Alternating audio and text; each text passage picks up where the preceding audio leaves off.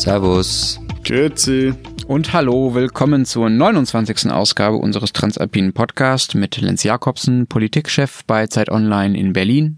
Matthias Daum aus Zürich, Leiter der Schweizer Ausgabe der Zeit. Und Florian Gasser, Redakteur bei den Österreichseiten der Zeit, heute mal wieder aus Innsbruck. Unsere zwei Themen diese Woche, China und Müll. Was Sie da genau erwartet, erzählen wir Ihnen später. Jetzt vorab noch drei ganz kurze Ankündigungen. Erstens, Sie können uns weiterhin erreichen unter alpen.zeit.de mit was auch immer Sie uns erzählen wollen. Zweitens, Sie können sich noch anmelden für den Tag der Freunde der Zeit, einer Veranstaltung, bei dem unfassbarerweise wir drei mit diesem Podcast auf einer Bühne stehen werden. Keine Ahnung, was da so passieren wird. Wir werden es sehen und Sie werden es vielleicht auch sehen. Dazu müssen Sie im Internet gehen auf www.freunde.zeit.de. Letzte Vorbemerkung, wir haben vergangene Woche über Expats in unseren Ländern gesprochen und wie es denen so geht. Vielleicht hören ja ein paar Expats zu ist ja schließlich ein internationaler Podcast, äh, dann erzählen Sie uns doch gerne per Mail, wie es Ihnen so geht in den jeweiligen Ländern und wir greifen das in einer der kommenden Folgen gegebenenfalls nochmal auf. Auch dazu können Sie uns schreiben unter alpen.zeit.de. So, so eine lange Vorbemerkung. Nun endlich zum ersten Thema zum Thema China. Es geht uns genauer gesagt darum zu schauen, wie verhalten sich unsere Länder zum Aufstieg Chinas? Wie gehen sie damit um, dass da ein neues Machtzentrum entstanden ist, das ja auch gewisse Ansprüche stellt? Es ist ja nicht erst seit Trump so, dass unsere Länder sich nicht mehr allein und automatisch nach Westen ausrichten, vor allem ökonomisch. China ist mittlerweile nach den USA, Japan und Deutschland die viertgrößte Volkswirtschaft und vor allem wächst sie schneller als alle anderen, haben ja auch einfach viel mehr Leute, kann man mal so platt sagen, und kommen von einem niedrigeren Level. Chinesen mischen längst weltweit mit, die kaufen Unternehmen, bauen Infrastruktur, betreiben Entwicklungshilfe und wir wollen darüber reden, wie unsere Länder mit dem wachsenden chinesischen Einfluss eigentlich umgehen. Genau, und ein Anlass dafür, das uns ausgerechnet jetzt zu tun, ist der Besuch des chinesischen Staatsfeinds Nummer eins in der Schweiz, der Dalai Lama kommt Ende September zu Besuch, wieder mal, und wird, wie in den vergangenen Jahren üblich, nicht offiziell vom Bundesrat empfangen, obwohl in der Schweiz die größte tibetische Community in Europa lebt. Die Begründung offiziell ist die nicht, aber jeder weiß es, um was es geht. Man will die Chinesen nicht verärgern. Ihr seid ja überhaupt schon dick, oder? Seit Jahrzehnten. Ihr wart ja ganz früh dabei. Genau, also einerseits irgendwie, das ist noch äh, interessant, einerseits eben gibt es die größte tibetische Community Europas in der Schweiz. Es gibt ein tibetisches Kloster hier im Kanton Zürich. Das besucht der Dalai Lama auch, weil das auch ein Jubiläum feiert, also das Kloster. Und gleichzeitig war die Schweiz oder gehörte zu den ersten westlichen Ländern, die 1950 die Volksrepublik diplomatisch anerkannten. Und die Schweiz war das erste europäische Land, das mit China ein Freihandelsabkommen abgeschlossen hat. Und warum war das so? Also warum könnt ihr so besonders gut mit den Chinesen? Weil ihr einfach äh, früh aufs Geld geguckt habt? Vorurteil, Vorurteil. Äh, nein, also das war ein, ein, ein großes Ziel der, der Schweizer Außenhandelspolitik, dieses Freihandelsabkommen abzuschließen. Und es ist natürlich, äh, also mehrere Dinge. Einerseits für ein kleineres Land teilweise sehr viel schwieriger, Freihandelsabkommen abzuschließen, wenn der Partner findet, ist mir wurscht, interessiert mich nicht. Gleichzeitig ist es aber dann natürlich einfacher abzuschließen, weil wenn ein gewisses gegenseitiges Interesse daran besteht, und das tut es in diesem Fall. Und es ist natürlich auch für die Chinesen wie so ein Probegalopp für andere Freihandelsabkommen dann mit, mit größeren Partnern. Also das, das, das merkt die Schweiz zum Beispiel jetzt bei anderen Freihandelsabkommen mit Japan zum Beispiel, ähm, dass sie jetzt wieder justieren müssen, weil die EU ihre Abkommen wiederum justiert hat. So. Aber auf jeden mhm. Fall auf diese Freundschaft, wenn man das so nennen darf, zwischen Schweiz und der China, da bilden sich in Bundesbayern auch einige sehr viel darauf ein. Bundesräte reisen sehr regelmäßig nach Peking und als Staatspräsident Xi Jinping letztmals in der Schweiz zu Besuch war, da meinte er, dass die beiden Länder, die würde eine, Zitat, innovative strategische Partnerschaft verbinden. Und das sei die erste innovative strategische Partnerschaft, die China weltweit eingegangen sei. Jetzt fragt mich nicht, okay, Bullshit, was Bingo das auf Chinesisch. genau heißt. So. Okay, ihr seid ein bisschen später dran, Florian, Ja, wir- äh, darin euch mit den Chinesen dran, gut ja. zu stellen, ja? Also wir müssen da zwei Jahrzehnte aufholen. Ähm, 21 Jahre nach der Schweiz haben wir äh, Beziehungen aufgenommen. Das ändert aber nichts daran, dass es in Österreich momentan fast eine Art China-Hype gibt. Also vor ein paar Monaten war die größte Delegation aller Zeiten in China, von Bundespräsident und Kanzler abwärts, war da eigentlich alles Wie dabei. wurde das gemessen? Wurden Ja, Personen kannst äh, gezählt, Köpfe ja? durchzählen und sagen, das ist die Okay. größte. Wow. Und man erhofft sich richtig viel davon. Also, und wenn man auf die Statistik schaut, ist China für Österreich auch wichtig. Also das Land ist der fünf wichtigste Handelspartner. Die Bilanz ist aber notgedrungen etwas unausgeglichen. Also wir exportieren ungefähr im Wert von 3,7 Milliarden Euro und importieren aber mehr als das Doppelte. Mhm, okay. Und äh, wie geht ihr damit um, wenn Chinesen in euren Ländern sich tatsächlich, sagen wir mal, böse gesagt, einmischen? Man kann auch positiv sagen, sich engagieren, also zum Beispiel Unternehmen aufkaufen. In Deutschland gibt es dagegen recht große Vorbehalte, weil halt die Befürchtung ist, die kaufen sich sozusagen das Know-how ein. Einerseits nehmen das damit nach China und andererseits dürfen ja aber deutsche Investoren in China viel, viel weniger, weil die chinesische Wirtschaft ist ja immerhin ein autoritärer Staat, einfach viel stärker kontrolliert wird und viel mehr dem Staat dient und äh, einfach viel weniger Freiheiten gibt für ausländische Unternehmen. Gibt es diese Sorgen bei euch auch? Sind die Chinesen bei euch groß aufs Einkaufstour? Ja, schon. Also es, es gibt immer wieder Übernahmegeschichten. Zuletzt etwa ähm, beim Vorarlberger Strumpfhersteller Wolford, ähm, wo, wo eine chinesische Firma eingestiegen ist. Also Chinesen sind insgesamt die sechstgrößte Investorengruppe in Österreich. Zur Beruhigung, Matthias, aber noch hinter der Schweiz. Danke, danke, mhm, danke, bitte. danke. Nein, aber, also es ist ja auch in, in der Schweiz, es gibt teilweise diese großen Übernahmen, oder es gibt so große Übernahmen wie zum Beispiel äh, ChemChina, die den Schweizer Agro-Riesen Syngenta aufgekauft hat, oder Swissport, Gate Group, Asset Technics, die gehören heute alle zum chinesischen Mischkonzert HNA und es gibt eine Statistik, die aber dann wiederum sagt, dass 84 Schweizer oder größere Schweizer Firmen seien direkt einem chinesischen Eigentümer unterstellt oder gehören einem chinesischen Eigentümer. Und seit 2005 hätten chinesische Unternehmen 60 Milliarden Dollar in hiesige Firmen investiert. Also ihr seht ja auch anhand der Zahlen, das ist so ein Rieseninvestment dann auch wieder nicht. Und ich würde sogar auch sagen, dass es, äh, Florian hat vor, vor einem China-Hype gesprochen und ich finde, das trifft es recht gut, weil es ist halt einfach so, wenn es um die Chinesen geht, und ich, und ich meine, allein schon dieser bestimmte Artikel, die, als gäbe es die Chinesen dieses Land, ist unglaublich unterschiedlich trotz verschiedener Bemühungen, da eine han-chinesische Vereinheitlichung durchzudrücken, also im Land selber. Aber was ich sagen will, das schwingt halt auch immer noch so das alte böse Wort von der gelben Gefahr aus dem fernen Osten mit, wenn sich jetzt chinesische Investoren hier beteiligen.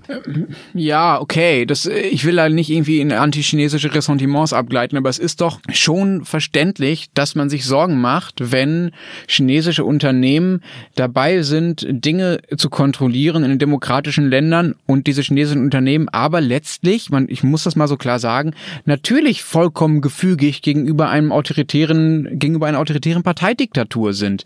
Wenn die chinesische KP entscheidet, das und das passiert jetzt mit diesem deutschen Unternehmen, was zu Teilen oder zu ganzen Teilen in, in, im chinesischen Besitz ist, dann wird das geschehen. Und das finde ich schon, finde ich schon sensibel. Das ist, ich will das nicht als gelbe Gefahr irgendwie brandmarken, aber natürlich gibt's da, gibt's da irgendwie Dinge, auf die man achten muss, wenn man sich überlegt, wie man mit Chinesen Handel treibt. Also Klar. mir kommt und das ist nicht das Problem, Entschuldigung, ganz kurz, das ist nicht der Fehler der einzelnen Chinesen, sondern das ist ein Problem des politischen Systems in China. Also ja? mir kommt vor, es gibt da zwei verschiedene Herangehensweisen. Einmal die Herangehensweise der Politik und einmal die Herangehensweise der vieler Unternehmen. Also es gibt in Österreich Unternehmen, die Werke in China bauen. Und ich habe da mal mit einem Firmenchef gesprochen von einem relativ großen KMU. Und der hat mir erzählt, ja, wir haben ein Werk dort kein aber, ist kleines und mittleres Unternehmen, genau, ne? Genau. Kurzum, okay. Wir haben ein Werk dort, aber wir produzieren dort nur Dinge, die jetzt nicht sonderlich innovativ sind und von denen auch unsere Konkurrenz schon längst weiß. Also der Hintergedanke, wenn ich etwas dorthin baue, was ich alleine habe, dann wird es sofort ausspioniert und es ist weg. Das ist der eine Zugang. Und dann gibt es den, den Zugang der Politik, den ich ehrlich gesagt ziemlich naiv finde. Ähm, also habt ihr das mitbekommen, zum Beispiel, dass Australien und Neuseeland und die USA chinesische Firmen als 5G-Ausrüster blockieren? 5G ist der neue Mobilfunkstandard, oder? Genau, genau. Was heißt als also, Ausrüster blockieren? Das heißt, die dürfen keine chinesischen Handys irgendwie da verkauft genau, werden? Genau, also Huawei, okay. na, Huawei wurde da zum Beispiel äh, ausgeschlossen daran, am 5G-Netzausbau mitzuwirken. Okay. Und 5G ist ja relativ wichtig, wenn es darum geht, Internet der Dinge. Und jetzt kommt's. In Österreich ist man da mit dabei, aber also da, da sind äh, chinesische Firmen dabei. Danach gefragt, sagt das zuständige Infrastrukturministerium in Wien, man habe über Sicherheitsbedenken noch nicht nachgedacht. Ich meine, Wow. Das ist kritische mhm. Infrastruktur mhm. und man hat noch nicht nachgedacht über Sicherheitsfragen. Das ist doch naiv zum Quadrat. Was, was, was hast du jetzt dagegen, dass dein Kühlschrank bald mal Malnerin spricht?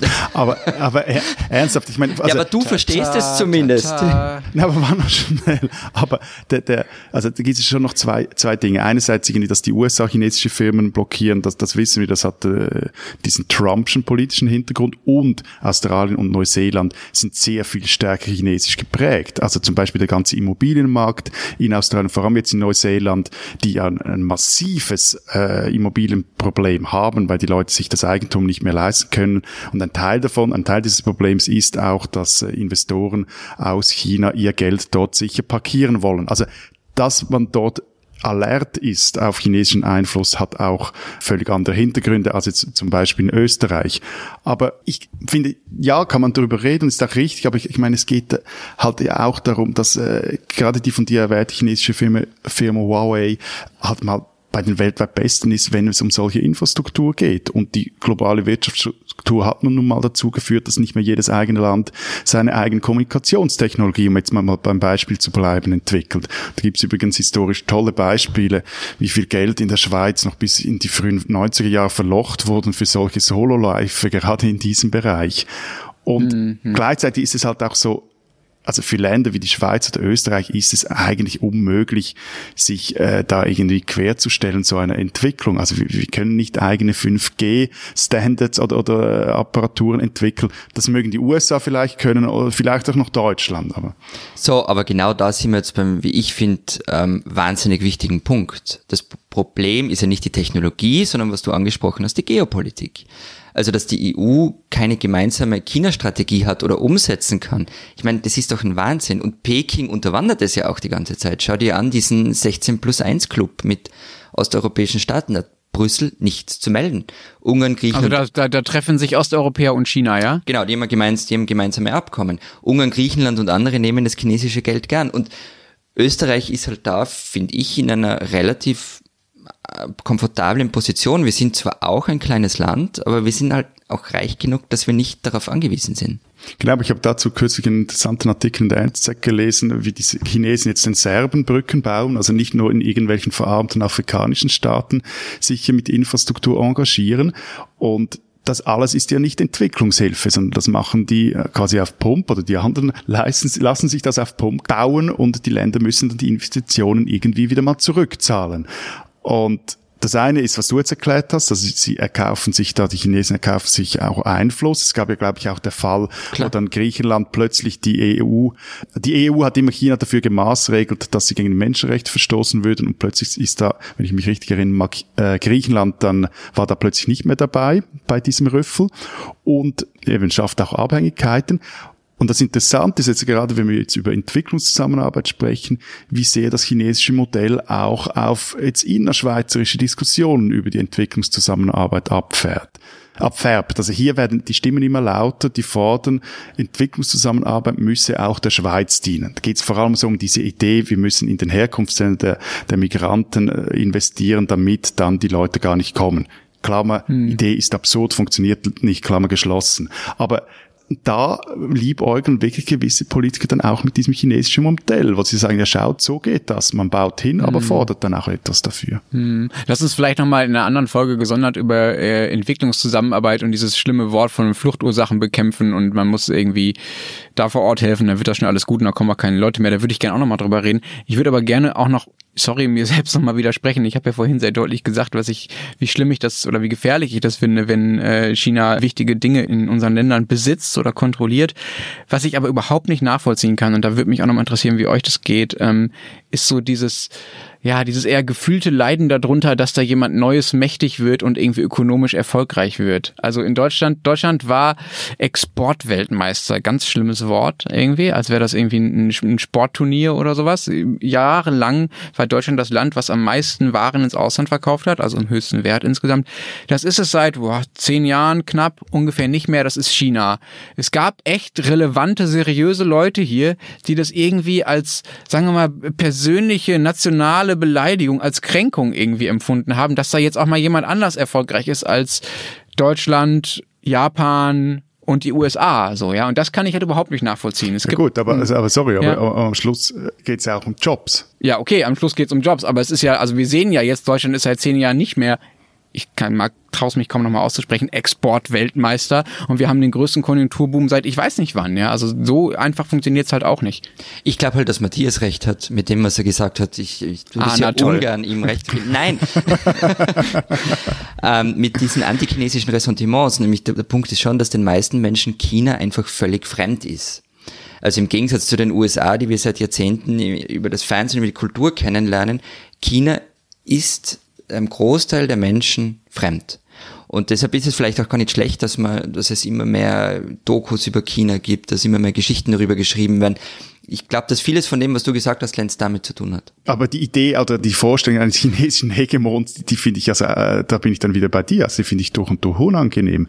Nur noch ein Beispiel am Abschluss. Du hast vorhin erwähnt, das Beispiel, Florian, mit, mit dem KMU, der eine, eine Firma aufbaut und nur dort quasi Dinge produzieren lässt, bei denen es wurscht ist, wenn sie jemand kopiert. Ja. Also wir müssen uns auch bewusst sein, da- das ist das ist jetzt wirklich irgendwie 90er und Nuller Jahre China. Klar. Also heute gehört China zum Beispiel im Bereich der künstlichen Intelligenz, also gibt es als weltweit führend, unter anderem auch. Und das hat dann wiederum für uns auch ganz äh, direkte Konsequenzen, weil die ganzen Diskussionen über Privatsphäre etc. in China einfach obsolet sind. Gibt's nicht. Also wird es jetzt eine Frage der Zeit sein, bis sich amerikanische oder europäische Firmen im Bereich der KI finden. Ja gut, aber dieser Ne- Wettbewerbsnachteil, weil wir dann nicht mit allen Daten und anderen Bildern von uns hantieren dürfen. Wir wollen uns von diesem Wettbewerbsnachteil befreien. Also liebe Politik, macht da mal was. Also von dem her muss uns das durchaus kümmern, ohne dass wir da jetzt gerade in Panik vor der gelben Gefahr verfallen. Diese Österreicherin sollten Sie kennen. Dass Österreicherinnen und Österreicher im Winter die Besten sind, wenn es darum geht, einen Skihang hinunterzubrettern, ist allgemein bekannt und sogar bis nach Zürich hin akzeptiert. Aber auch im Sommer holen wir auf, gerade wenn es um das schwer angesagte Downhillen geht, also das Runterfahren vom Berg mit einem Mountainbike. Valentina Höll ist einer der ganz großen Nachwuchsstars. Die erst 16-jährige Salzburgin hat geschafft, was noch niemand vor ihr zustande gebracht hat, nämlich eine perfekte Saison. Sie dominierte jedes Training, jede Qualifikation und gewann alle sieben Rennen. Höll fährt in einer eigenen Liga, heißt es über sie, sie sei ein Ausnahmetalent. Valentina Höll ist die größte Zukunftshoffnung im Downhill. Von ihr wird man noch richtig viel hören und sie ist eine Österreicherin, die man kennen sollte.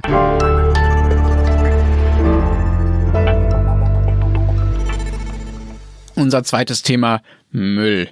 Es gibt ja wenig, was so typisch deutsch ist, wie den Müll sauber zu trennen. Wir waren, glaube ich, die Ersten, die damit angefangen haben und machen also, auch munter also, also, weiter. Entschuldigung, wenn es um Sauberkeit geht, dann bitte sind wir, Okay. wir, wir die Bleiben die, Sie die, dran für den großen Sauberkeits- und Müllbattle. Ich gehe dabei. Also bei mir, ja, mach das. Tschüss. Du kannst ja mal ein bisschen Müll rausbringen.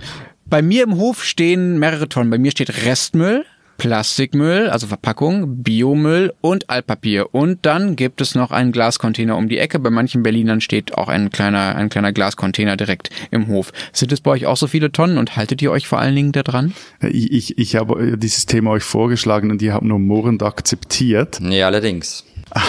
Aber wieso eigentlich? Ist der Innsbrucker einfach ein Dreckspatz, oder? Na komm, erklär, warum es so wichtig ist, bitte. Aber genau. Ich meine, es gibt eben wirklich Unterschiede zwischen den, den, den, den Ländern und ich finde das immer wieder faszinierend. Also das beginnt damit, dass bei uns in der Siedlung der Müll in Unterflurcontainer gesammelt Was wird. ist denn das? Das sind Container, also so riesige Container, die in den Boden eingelassen werden. Da hat es dann oben so ein, äh, wie so ein Stutzen oder so ein Teil, sieht aus wie ein normaler Müllcontainer, da kannst du so einen Deckel lupfen und dann schmeißt du dort so einen Sack, den Sack Das rein. ist sozusagen nur die Spitze des Eisbergs, dieser Der- Müllcontainer. Genau. Ja. Und dann fällt der Sack runter und unten wird er dann zusammengepresst und dann kommt die ein, irgendwie so einmal in der Woche kommt das große Müllmobil und nimmt dann den ganzen Container raus und schmeißt den Und jede weg. Woche steht Matthias be- begeistert davor und schaut zu. Nein, es ist noch viel besser. Das Ding funktioniert regelmäßig nicht und dann türmen sich so diese weißen Gebührensäcke vor dem Ding. Eben. Aber es ist auch so wie der Biomüll gesammelt für den, ähm, und kommen wir vielleicht später drauf, eben für den Haushaltsmüll müssen wir Gebührensäcke verwenden. Kennt ihr das eigentlich? Ja. Äh, ge- was ist das? Erklärt mich auf. Also ist das was wie gelbe Säcke in Deutschland? Ne, Gebührensack ist jeder Haushalt Müllsack, du kannst nicht normale Säcke gebrauchen, sondern musst äh, Säcke kaufen, auf denen schon eine Gebühr drauf ist. Also kostet dann eine Rolle 35 Liter Säcke 20 Franken oder so. Mhm. Aber dann geht's noch weiter. Dann haben wir eine Sammelstelle für Glas und Metall und dann jetzt wird's kompliziert. PET-Flaschen kann man dann aber nicht bei der Glas-Metall-Sammelstelle entsorgen, weil das Recycling nicht vom Staat, sondern vom Privaten organisiert wird. Und äh, für Papier und Karton, das wird jetzt bei uns zwar zentral gesammelt, ist aber eine große Ausnahme. Eigentlich ist es so, das musst du dann an verschiedenen Wochentagen zu bestimmten Terminen gebündelt wichtig gebündelt an den Straßenrand stellen. Das wird dann abgehaut. Aber wehe, du bündelst das Zeug nichts, dann, sondern steckst es zum Beispiel in eine Papiertüte, dann wird es teuer. Das kostet etwa 270 Franken, wenn sie dich erwischen. Ernsthaft. Und es wird auch durchgezogen. Also, Entsorgen und Recycling Zürich ließ sich in Artikeln schon zitieren, dass sie da kulant seien, aber ja, es gibt mehrere Fälle, wo die wirklich diesen, Na, diesen aber Geld warte mal, warte mal. Also die, es gibt schon hohe Strafen auch in Österreich, wenn man absichtlich nicht ordentlich trennt. Also in Wien kann man da bis zu 2500 Euro dafür bezahlen. Aber da geht's halt ums richtige Trennen und nicht darum, ob ich jetzt das Altpapier zusammengeschnürt habe oder nicht. Ich spreche nicht davon, ob dass ich irgendwie dafür bezahlen muss, wenn ich meine alte Geschirrspülmaschine irgendwie in einen Bachtoppel werfe ja, genau. oder, oder, oder das Altöl in den Gully kippe. Also, nein, nein, ich spreche dafür, dass der, also diesen Fall gab's wirklich, 270 Franken, weil nicht äh, zusammengeschnürt wurde, sondern der Karton in andere Kartonschachteln gestellt wurde. Du, war, du warst der Fall. Und deshalb weißt du es.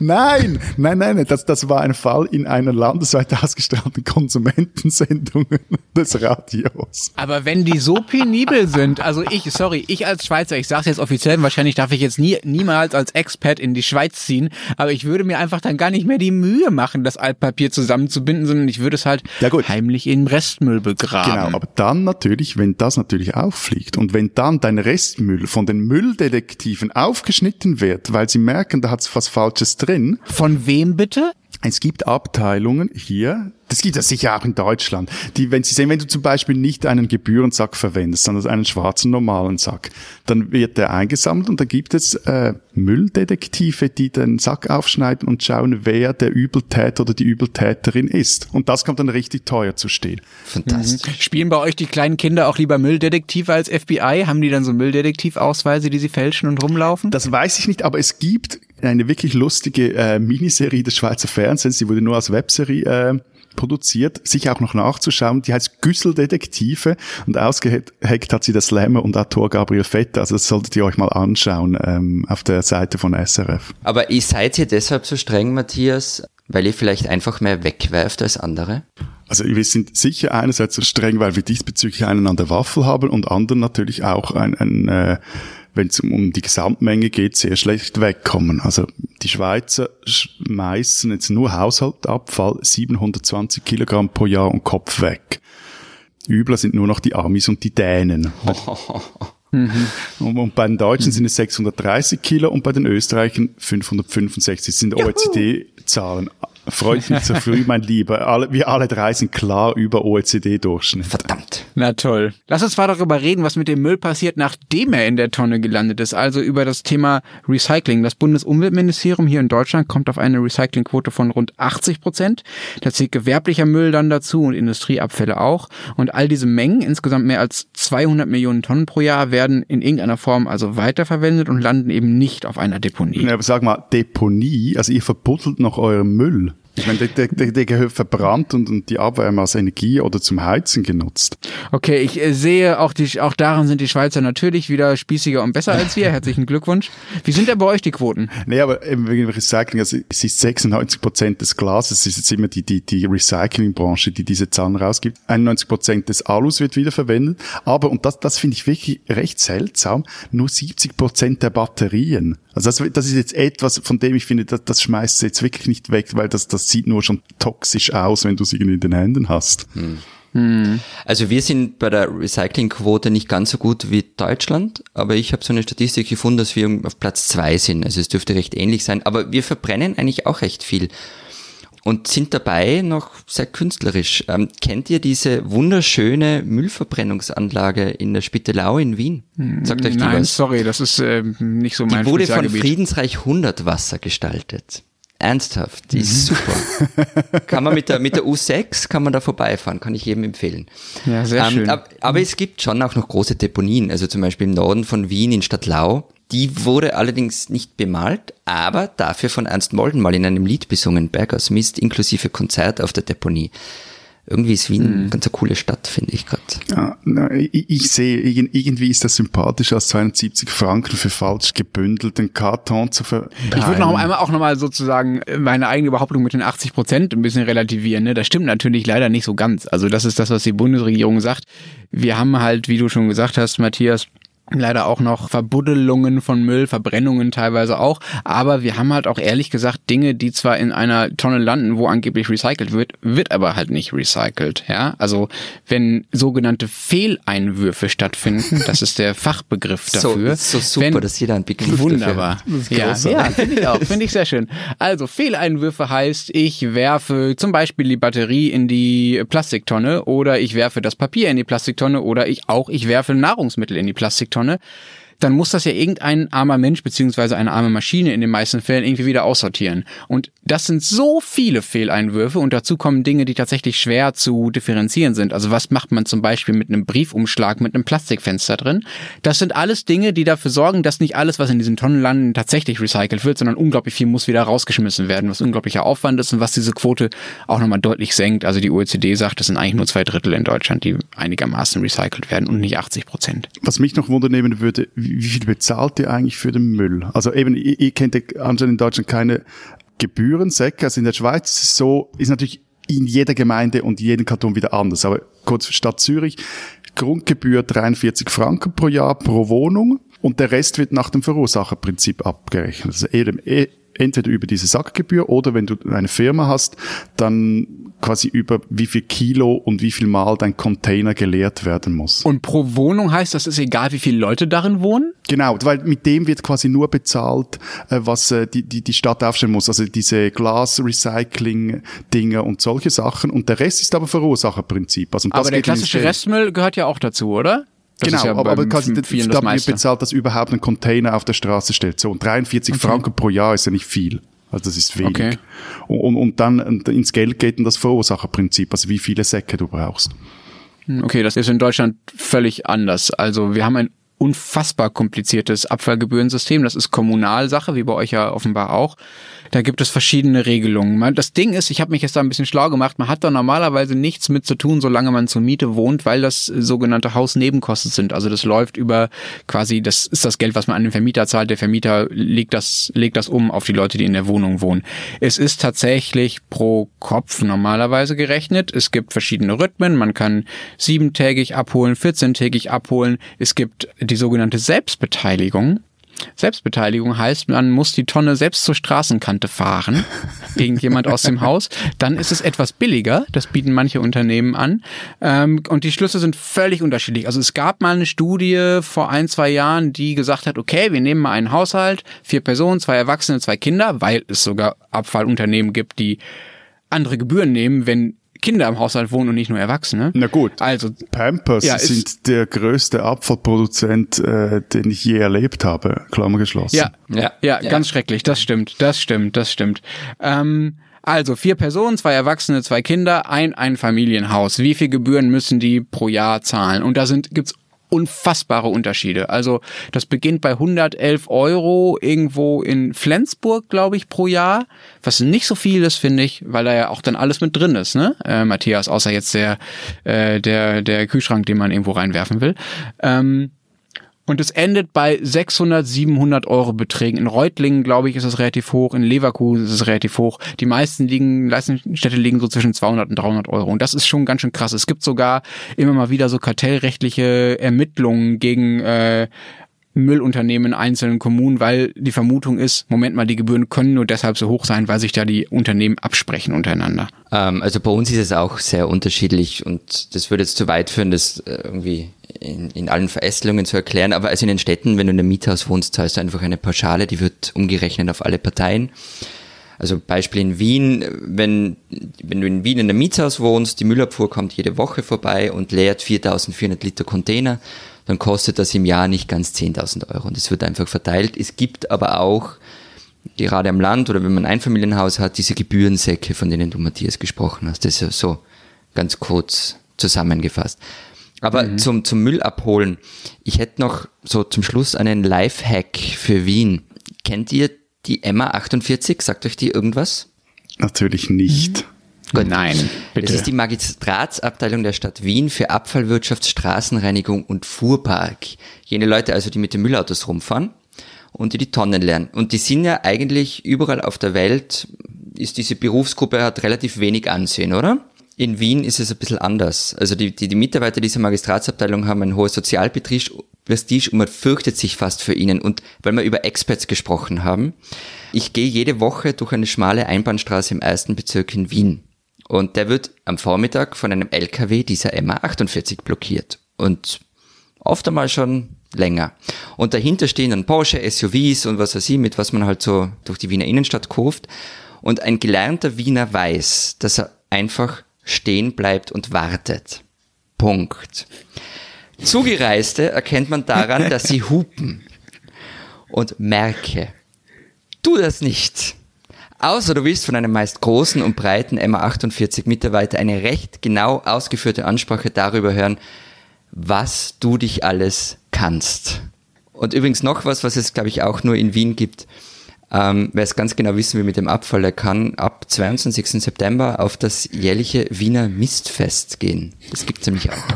Was für eine Entscheidung. Sie müssen sich entscheiden zwischen dem Tag der Freunde der Zeit mit uns in Hamburg und dem jährlichen Wiener Mistfest. Genau. Viel Spaß mit dieser Grübelaufgabe. Die spinnen, die Österreicher. Also eigentlich bin ich ja nur eifersüchtig, weil für einmal die Tiroler sich als die größeren Geschäftemacher erweisen als wir Schweizer. In Tirol ist es nämlich nun möglich, als Tourist bei der Heuernte zu helfen. Nun eigentlich normalerweise müsste man sagen, Arbeit wird bezahlt und dass diese Bergbauer in Tirol die Touristen aus den fernen Landen dafür entschädigen würden, dass sie da mit den großen Rechen über die steilen Bergwiesen kraxeln und dieses geschnittene Heu zusammennehmen aber nicht so bei unseren lieben Nachbarn. Die lassen die Touristen dafür bezahlen, dass sie sich die Rückenwund arbeiten. Ehrlich gesagt, liebe Tiroler, liebe Österreicher, ihr spinnt, aber noch ehrlicher gesagt, irgendwie bin ich da eifersüchtig darauf, dass nicht uns diese Idee gekommen ist.